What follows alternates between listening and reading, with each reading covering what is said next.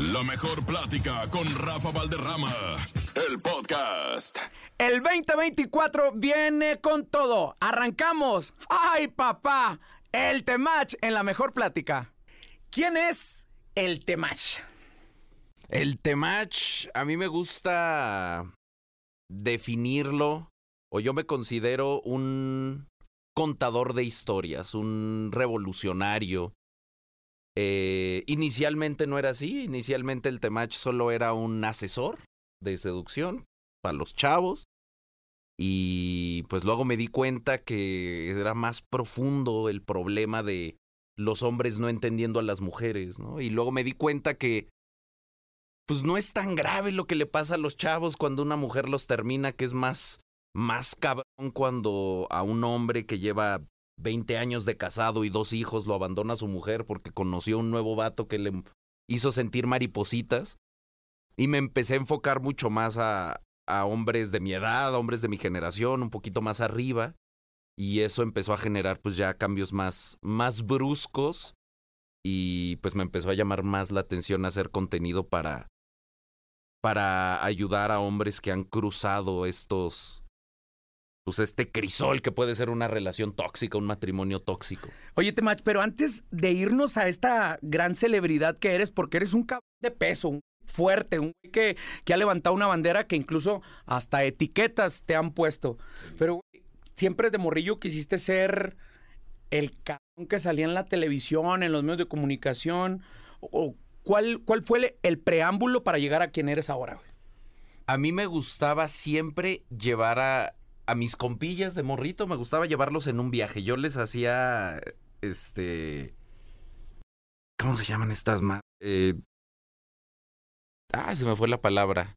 Estas pinches que sigues con tu lapicito y haces laberinto. Laberinto. Yo les hacía laberintos a mis compillas en la primaria, entonces estaba toda la tarde pensando en cómo iba a ser la experiencia de mi compa cuando lo hiciera y para mí era muy emocionante llegar y decirles a mis compas, vas, no traigo un nuevo laberinto y ya mi compa lo seguía. Eh, yo cuando, pues al principio lo mismo, ¿no? Al principio pues era mi compa de siempre, el que siempre hacía los laberintos. Y luego un compa se dio cuenta y luego todos empezaron a decir, a ver, a ver, a ver. Y pues yo me ponía complejo, ¿no? Traía mucho, pues obviamente son, te estoy hablando de los noventas, principios. Empezaban los videojuegos Sí, y entonces esa influencia yo empezaba cada vez más a complejizar, ¿no? Estos laberintos. Yo siento que eso era un poco de mi experiencia social de niño y era lo que yo disfrutaba. No lo entendí así. Yo estudié actuación, yo quería primero ser actor. Luego cuando fui actor me di cuenta que pues el actor no decide, el actor cuenta la historia que le dice el director. Entonces me fui a estudiar dirección, eh, me volví director y yo siempre quise contar pues historias eh, estuve dirigiendo comerciales, videoclips.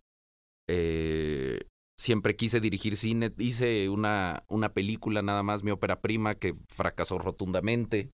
Estuvo mal hecha. Generalmente pasa así cuando haces como tu primer intento en algo. Y después por aquí se abrió esta, esta avenida de comunicación, este espacio para contar historias y pues obviamente lo disfruto mucho. Hay un tema muy interesante que me llamó mucho la atención. Incluso hasta fuiste parte de estos talk shows, ¿no? Eh, eh, en- muchas veces eso es parte cuando, cuando estás en la búsqueda constante, ¿no? Pero ahora siendo quien eres, no te arrepientes de haber estado en esos talk shows contando historias, porque es- e- era contar una historia, pero no tú, las historias que ahora cuentas. Claro. ¿no? Es una historia que te dieron y que te tenías que aprender y que tenías que hacer creer a la gente que estaba sentado lo que es un talk show, ¿no? Pues yo, por ejemplo, no me avergüenzo de mi de mi camino. Hace poquito me enteré que se va a estrenar. Yo trabajé en una serie hace muchos años cuando viví en Los Ángeles donde hice un personaje gay. Ujú. Y entonces hace poquito me enteré que va a salir al aire la serie, ¿no? Entonces estuvo un ratito enlatada o un ratote. Y ahora va a salir y pues sí digo, vamos a ver cómo va a resonar ese, esa onda, ¿no? ¿Y, cómo, ¿Y cómo va a reaccionar el hate? También, ¿no? Porque ahora con, con lo que traes, con lo que es tu estandarte y tu bandera, van a decir, ¿qué óvole? No, no, ahora pues, ¿dónde-. ¿por qué no predicas lo que antes? Sí, pues, no que hacías, muy macho Exacto. Y pues ¿Cómo al- lo vas a manejar, güey? Pues al final igual, ¿no? Con mucho orgullo de mi trabajo, con es, es mi trabajo el que me respalda, es mi... O sea, ni siquiera me arrepiento ni lo veo como algo malo, es un personaje y yo era un actor en ese momento, ahorita ya no soy eso, ahorita si me ofrecieran un personaje así no lo haría. Incluso para mí ahorita es muy difícil, me han llegado ofertas para regresar a actuar, me han llegado ofertas para ciertos personajes que digo, "Mm, va un poco en contra de mi discurso, prefiero no hacerlo. No me cierro a la posibilidad de en algún punto volver a actuar, pero pues lo mío, lo mío es dirigir, lo mío, lo mío es ser el temache. Vienes de una generación, creo que eh, se curtía con, con diferentes formas de curtirse ahora. No, no, voy no quiero poner etiquetas ni generación de cristal, ni generación de, de los rudos, etcétera, etcétera. Pero sí ha cambiado la forma de comunicar lo que uno siente sin herir susceptibilidades de los receptores, ¿no? Sí, totalmente, totalmente. Creo que, y hasta como fenómeno de comunicación, se cuartea la comunicación, porque ya la gente, justo por no herir susceptibilidades, no dice lo que piensa, no dice lo que siente y entonces se muere la comunicación. Y esto lo puedes ver en los medios, donde la gente, y te lo digo yo que he ido a todos los podcasts, a todas las entrevistas de radio, y fuera de cámara todo el mundo me dice, cabrón, qué huevo, cabrón, pienso lo mismo que tú, pero no lo voy No a digo. decir. Ah, Y dices, ¿por? ¿Por qué no lo dices? ¿No? ¿Por qué el miedo? Pero tenemos miedo y eso pasa en los medios de comunicación, pero también me pasa con hombres que he asesorado que les di, que me cuentan, ¿no? Oye, es que mi pareja esto o esto, ¿y por qué no le dices? No, ¿cómo crees, este match? ¿Cómo crees que le voy a decir a mi esposa eso? Pues sí, si lo sientes y lo piensas, dilo. Hay mucho miedo de decir lo que uno piensa. Y entonces, luego por eso hay gente que piensa que loco soy yo. Porque dice, nomás el temach lo dice, seguro el temach es el loco, temach es el resentido. No, yo estoy hablando de, de una generación de hombres, yo estoy hablando de un sentimiento y un pensamiento colectivo que ahora también entiendo por qué muchos hombres tienen miedo, porque pierden el trabajo si dicen estas cosas. Pueden, los corren de la escuela, los, los corren de sus familias. Yo conozco morrillos que empezaron a seguirme, empezaron a cambiar, empezaron a, a levantar la voz de, que los, de lo que les pasaba y los corrieron de su casa. Entonces, también es un poco peligroso hablar de estas cosas ahorita. Hay un chiste de José Luis Agar que le mandamos saludos, que él dice que él era de la generación donde su abuelo se alistaba, se perfumaba, se salía el viernes y regresaba hasta el lunes y salía planchado y salía por, por, su, por su abuela, ¿no? Y todavía llegaba el viejo crudo y fregado y decía, no hagan ruido porque su abuelo ya llegó, ¿no?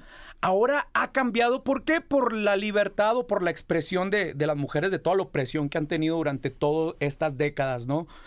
Pero creo que eso también ya como hombres nos intimida a decir lo que sentimos o a decir lo que pensamos, ¿no? Y tú no. Tú de cierta manera has encontrado, y, y ahorita lo acabas de decir muy bien, yo siento que no eres un influencer, e- un influencer eres un asesor. Eres un asesor de vida y, y, se han roto ese miedo de- del sexo masculino de decir, ah, pues a huevo, es que no es que quiera ser machista, es que yo también tengo derecho a opinar, ¿no? Claro. Y yo también tengo necesidades y yo también tengo gustos, yo también tengo estándares.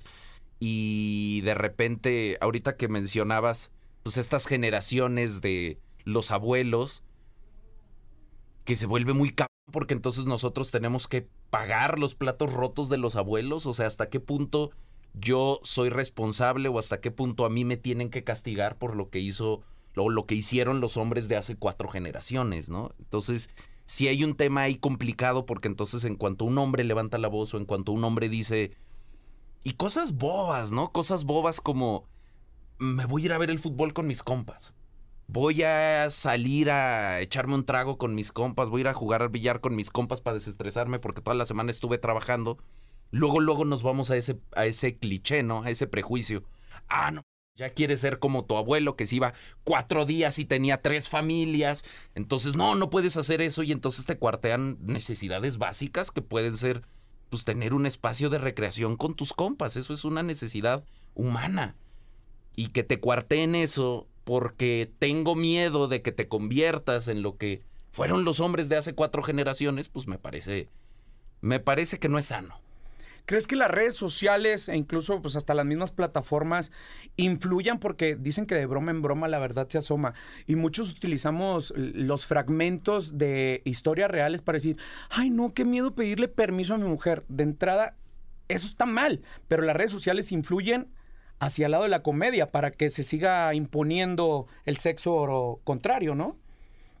Mm, sí, pues es que también la verdad es que este juego de la política de género se ha vuelto un gran marketing para las empresas. Desde y eso es como una cultura que viene de Estados Unidos. Entonces, claro que a las empresas les conviene de repente censurar un lado de la conversación, regañar un lado de la conversación y alentar el otro lado de la comunicación, ¿no? Y también creo que un poco la comedia, históricamente pensando en comediantes que sí se atreven a decir cosas similares a lo que yo digo, pues es un poquito transgresor, pero la comedia siempre ha sido transgresora, ¿no? Entonces creo que en la comedia también hay un espacio para expresarlo, pero de repente las plataformas pues van a preferir la comedia que defiende a la mujer, la comedia que hace quedar mal al hombre, a la comedia que defiende al hombre, ¿no? ¿Te sientes comediante? ¿O va hacia el lado de la comedia tus pláticas? Fíjate que la comedia ha sido una consecuencia como que yo no había planeado. Fue sin querer queriendo. Ha empezado a salir, sí. También pues he ido con muchos comediantes, a podcast de comediantes, ¿no? A, pensando ahorita en Franco Escamilla, La Mole, compas en Monterrey que me reciben en sus podcasts y ellos son comediantes. Y hay un hay una empatía ahí porque pues, los comediantes hablan de la vida y muchas veces la comedia viene de de reconocerse, ¿no? De sentirse identificado, es muy es muy ridículo a veces las relaciones de pareja son muy ridículas y a veces descubrirnos en ese lugar de ridículo es muy gracioso. Entonces, pues es como comedia involuntaria. Yo no quiero hacer comedia, pero cuando hablo de pues los hombres ridículos y me nos reconocemos ahí, pues da risa, da. A mí me da mucha risa, muchas cosas que me dicen, muchas cosas que yo digo y se vuelve de repente una experiencia. Lo veo mucho en, en los eventos en vivo que yo tengo, en los shows. Pues yo estoy explicando y estoy platicando historias y los compas cuentan historias y en ese intercambio eh, pues es divertido, ¿no? También hay una cosa ahí que tenemos los hombres de liberar tensión cuando estamos hablando de cosas muy duras o de cosas muy fuertes. Siempre tiramos un chiste o alguien hace un chiste y ah, eso te libera la tensión emocional. A veces reímos para no llorar, ¿no? ¿El humor del hombre es más negro que el de la mujer?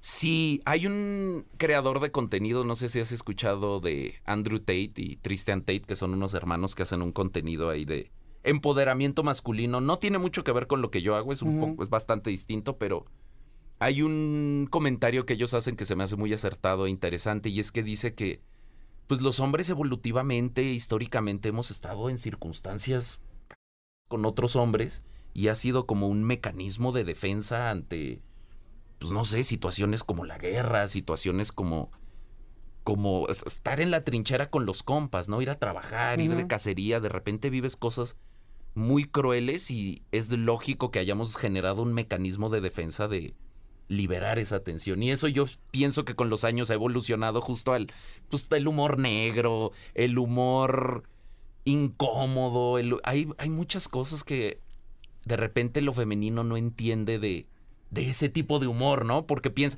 si lo dices en un chiste es porque realmente lo piensas.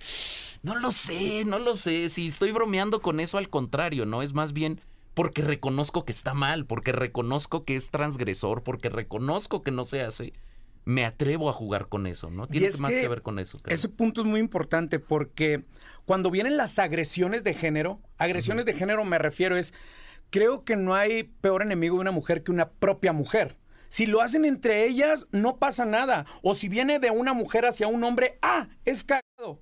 Pero cuando es de un hombre hacia una mujer, ahí es donde viene el señalamiento. Me refiero a, por ejemplo, cuando Lalo Mora, el maestro Lalo Mora, se tomaba fotos y les daba besos o agarraba ciertas partes de la chica. Ah, no, esto un acosamiento, un tocamiento. El mismo don Vicente Fernández. Pero ¿por qué las mujeres o la sociedad lo ve cagado? Cuando una fan va y le agarra el pack a Maluma en un concierto. O sea, ¿por qué ahí sí es cagado y por qué nosotros sí es agresión? Eso, eso es un tema fuertísimo porque yo entiendo y yo estoy de acuerdo en que hay ciertas cosas que tenemos que cuidar, pero sí hay un doble estándar muy impresionante en tanto que pues ridiculizar a la mujer, por ejemplo, en televisión, en series, ni siquiera es que crea que está bien. Solo es súper penado, súper castigado. No puedes hablar de una mujer y de repente la ridiculización del hombre, la burla del hombre. Ay, sí, los hombres están bien pendejos, los hombres hacen esto, los hombres.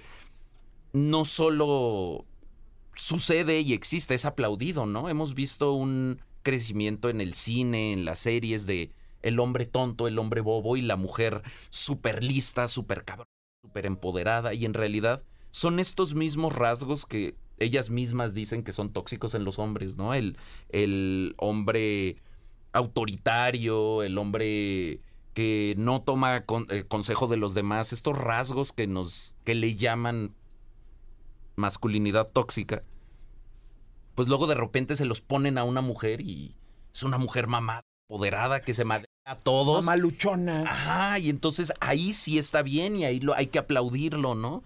Las mujeres, esta cosa que dices a mí se me hace terrible como del, del abuso. Hicieron una una película de los cazafantasmas con mujeres, no sé si la viste. Sí, claro. Y en lugar de poner a la a la secretaria, que era un personaje complejo, no solo era la secretaria bonita, tenía como toda una estética y todo un concepto el personaje, pues lo que hacen es poner al vato y hacer chistes y hablar del cuerpo del y hablar del cuerpo del vato y dices, pues que no sé, que no habíamos quedado que eso está mal y que no hay que hacer eso.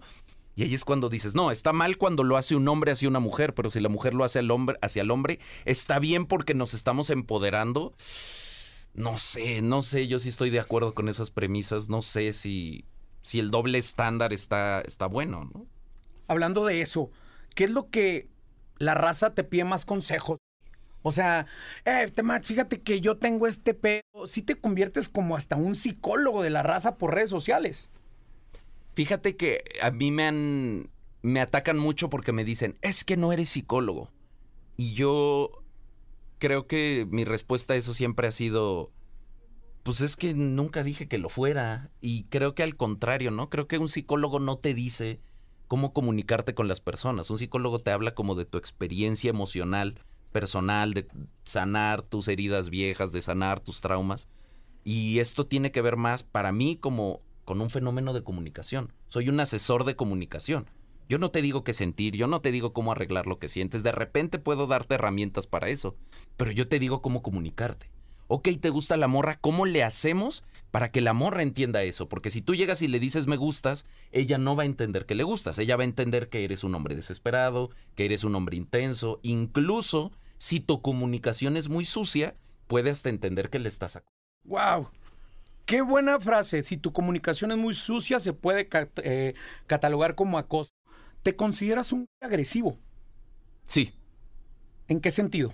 Yo creo que la agresividad es la capacidad de poner toda tu atención y toda tu fuerza en un camino para resolver algo. De repente nos gusta mucho equiparar la agresividad con violencia. Nos gusta decir que es lo mismo un hombre proactivo que un hombre que agrede a otras personas. Y eso lo que ha generado es que los hombres le tengan miedo a su propia agresividad. Se está generando cada vez más una generación de hombres pasguatos. Y es muy interesante, perdón por el paréntesis, pero es muy interesante que cuando a los hombres les digo sus cosas, dicen, sí, a huevo, tienes razón, Temach, me voy a volver bien ver. Y cuando a las mujeres les digo sus cosas, se lo toman muy personal y se ofenden. No estoy diciendo que todos los hombres sean pasguatos, estoy diciendo que la cultura genera que los hombres le tengan miedo a su propia proactividad, a sus propias ganas de pararse y, cambiar el mundo. Hay un instinto ahí hasta animal, creador, creativo en los hombres de decir, voy a salir y voy a cambiar el mundo, voy a salir y voy a construir. Y de repente limitar eso porque, ay, no quiero parecer violento, no quiero parecer agresivo, no quiero parecer, no quiero incomodar a las personas, pues limita mucho a la gente. Yo sé que mi contenido es para hombres. Y yo sé que los hombres a veces necesitamos que le digan, órale, póngase las pilas. Y a veces tiene que ser agresivo porque se requiere la agresión para generar el cambio. Pero muchas mujeres, como Juan Gabriel detrás de la palmera, se asoman a ver tu contenido. Ah, les encanta. les encanta. Porque, pues a las mujeres les gusta el hombre proactivo. Eso es lo que yo les digo a los hombres en mi contenido. A las mujeres les gusta el hombre que, que tiene propósito, que tiene una misión, que se atreve a levantar la voz. Y a las mujeres les gusta, les llama la atención, les gustaría que funcionara igual para, los, para las mujeres, les gustaría que hubiera un creador de contenido o una mujer que les dijera lo mismo. Claro que es muy llamativo y claro que hay un poquito de coraje ahí o de incomodidad en que no lo haga y por eso también empecé a hacer contenido para mujeres. ¿Cómo catalogas tu episodio con las envinadas? Eh, ¿Desagradable? ¿Le sumó? ¿Qué pasó en ese momento en la vida de Temach? No, no quiero saber el por qué te censuraron, porque pues, obviamente la presión social influyó mucho. Claro. Si no, no te hubieran invitado desde un principio. ¿No? Y Claro. obviamente no estoy señalando ni a ellas ni a los productores de su contenido. Pero ¿influyó después de, lo, de ese capítulo en tu vida? Pues fui tendencia en Twitter tres días seguidos. Y hoy en día una cancelación, una canceladita es subir todos los números. O sea, desde la primera vez que me cancelaron, y tampoco es que yo persiga la cancelación, porque luego dicen, ah, lo, por eso dices cosas Lo está provocando. para provocar, Mm. para crecer. No, mi crecimiento viene de una realidad que es que hay muchos hombres que se sienten olvidados, hay muchos hombres que se sienten abandonados y hay muchos hombres que les cuesta mucho trabajo comunicarse con las mujeres. Ese es el centro de mi éxito, que hay millones de hombres. Acabo de llegar ayer en la noche, llegué a 5 millones de seguidores en TikTok. Mm. Quiere decir que hay 5 millones de hombres en, en el mundo de habla hispana que conectan con lo que yo estoy contando. Esa es mi fortaleza. Ahora, cuando me cancelan, pues sí, la verdad es que me ponen en todos los aparadores, salgo en todos los periódicos, porque pues los periódicos de hoy en día lo que hacen o de dónde sacan su noticia ya no hay el reportero que va a la, a la línea y descubre algo nuevo, no. Ya solo se meten a Twitter y a ver qué está en tendencia, ¡pum! sacan la nota de eso, ¿no? Y todos, y uno ganó la nota y entonces van todos atrasito, hasta se copian las notas, las notas dicen lo mismo.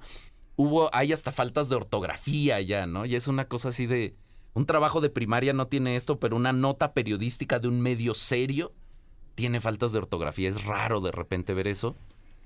Pero pues obviamente a mí me benefició mucho más que hubieran cancelado el- en, en términos de, de imagen pública, de crecimiento de mi empresa, le vino mucho mejor que cancelaran el episodio a que si hubiera salido el episodio. Si hubiera salido el episodio, hubiera sido como hubiera sido importante, le hubiera ayudado a la gente. Fue un episodio muy divertido, nos la pasamos muy bien.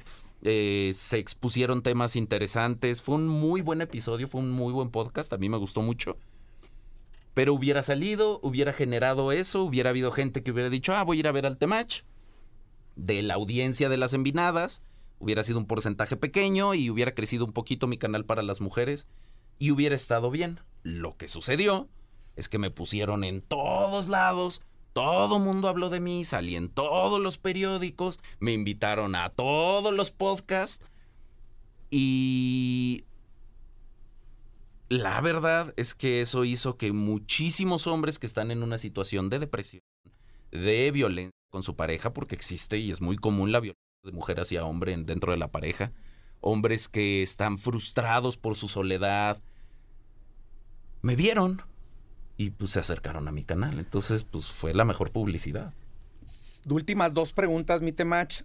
Si te volvieran a invitar las envinadas, ay, ¿sabes qué? Nos gustaría volver a tener un capítulo. ¿Lo harías? No, ¿Por dignidad o por qué? por congruencia y por la realidad también, y esto es algo que se dijo, es que pues este es mi trabajo ahora. Entonces yo fui a trabajar. Es un trabajo que obviamente no es remunerado. Entiendo que hay gente que cobra las entrevistas, entiendo que hay gente que cobra... Yo no hago eso, a mí me interesa que mi mensaje se escuche y yo por eso hago las cosas, ¿no? Mi tiempo es valioso, mi tiempo es reducido y pues ir a trabajar tres días a un espacio para que al final no suceda,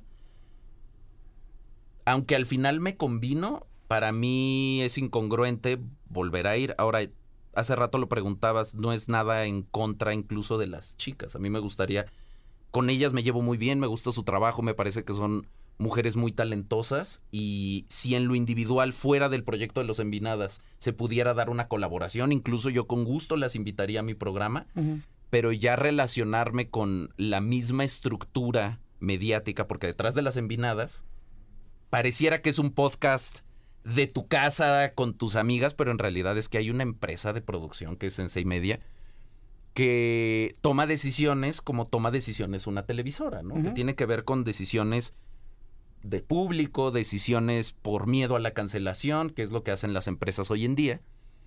Entonces, para mí es un riesgo ya volver a trabajar con una con esa productora que ya me demostró que no valora mi trabajo y que le tiene más miedo a la cancelación que respeto a mi trabajo. Entonces, pues la verdad es que yo prefiero trabajar con gente que le tiene miedo a la cancelación.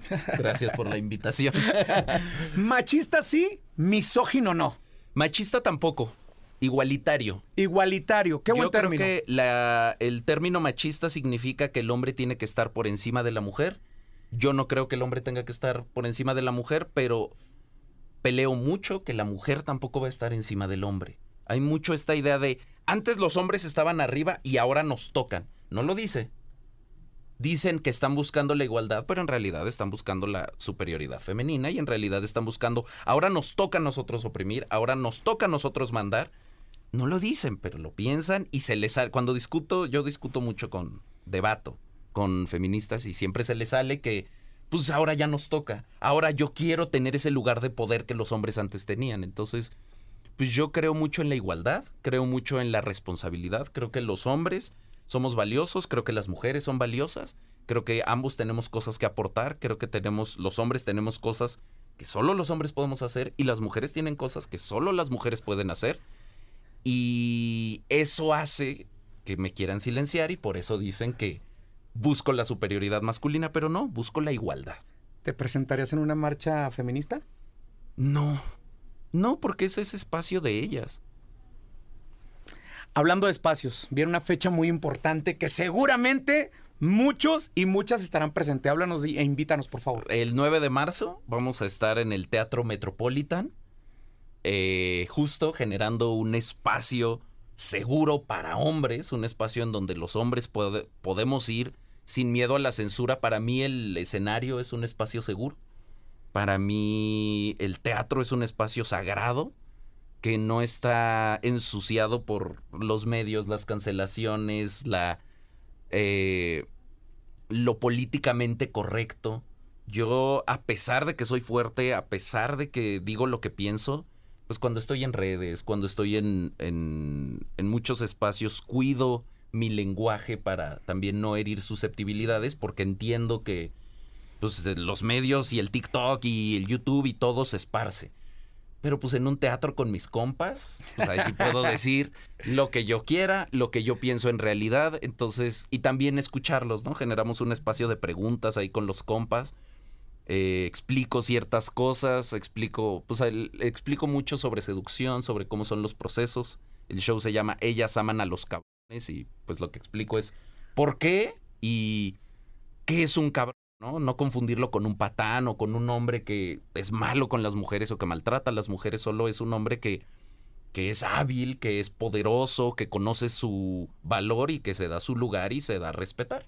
9 de marzo, Teatro 9 de, marzo, Metropolitan. 9 de marzo, Teatro Metropolitan. Y ¿sabes qué? Creo que esto va a ser el preámbulo porque te va a quedar chico. Creo que sigue Auditorio Nacional, incluso Arena Ciudad de México. Ojalá, Eh. ojalá que, que tengas boca de profeta y que el próximo año estemos en el auditorio y en algunos años la arena sería un sueño para mí. Para la mejor plática, él fue el Temach.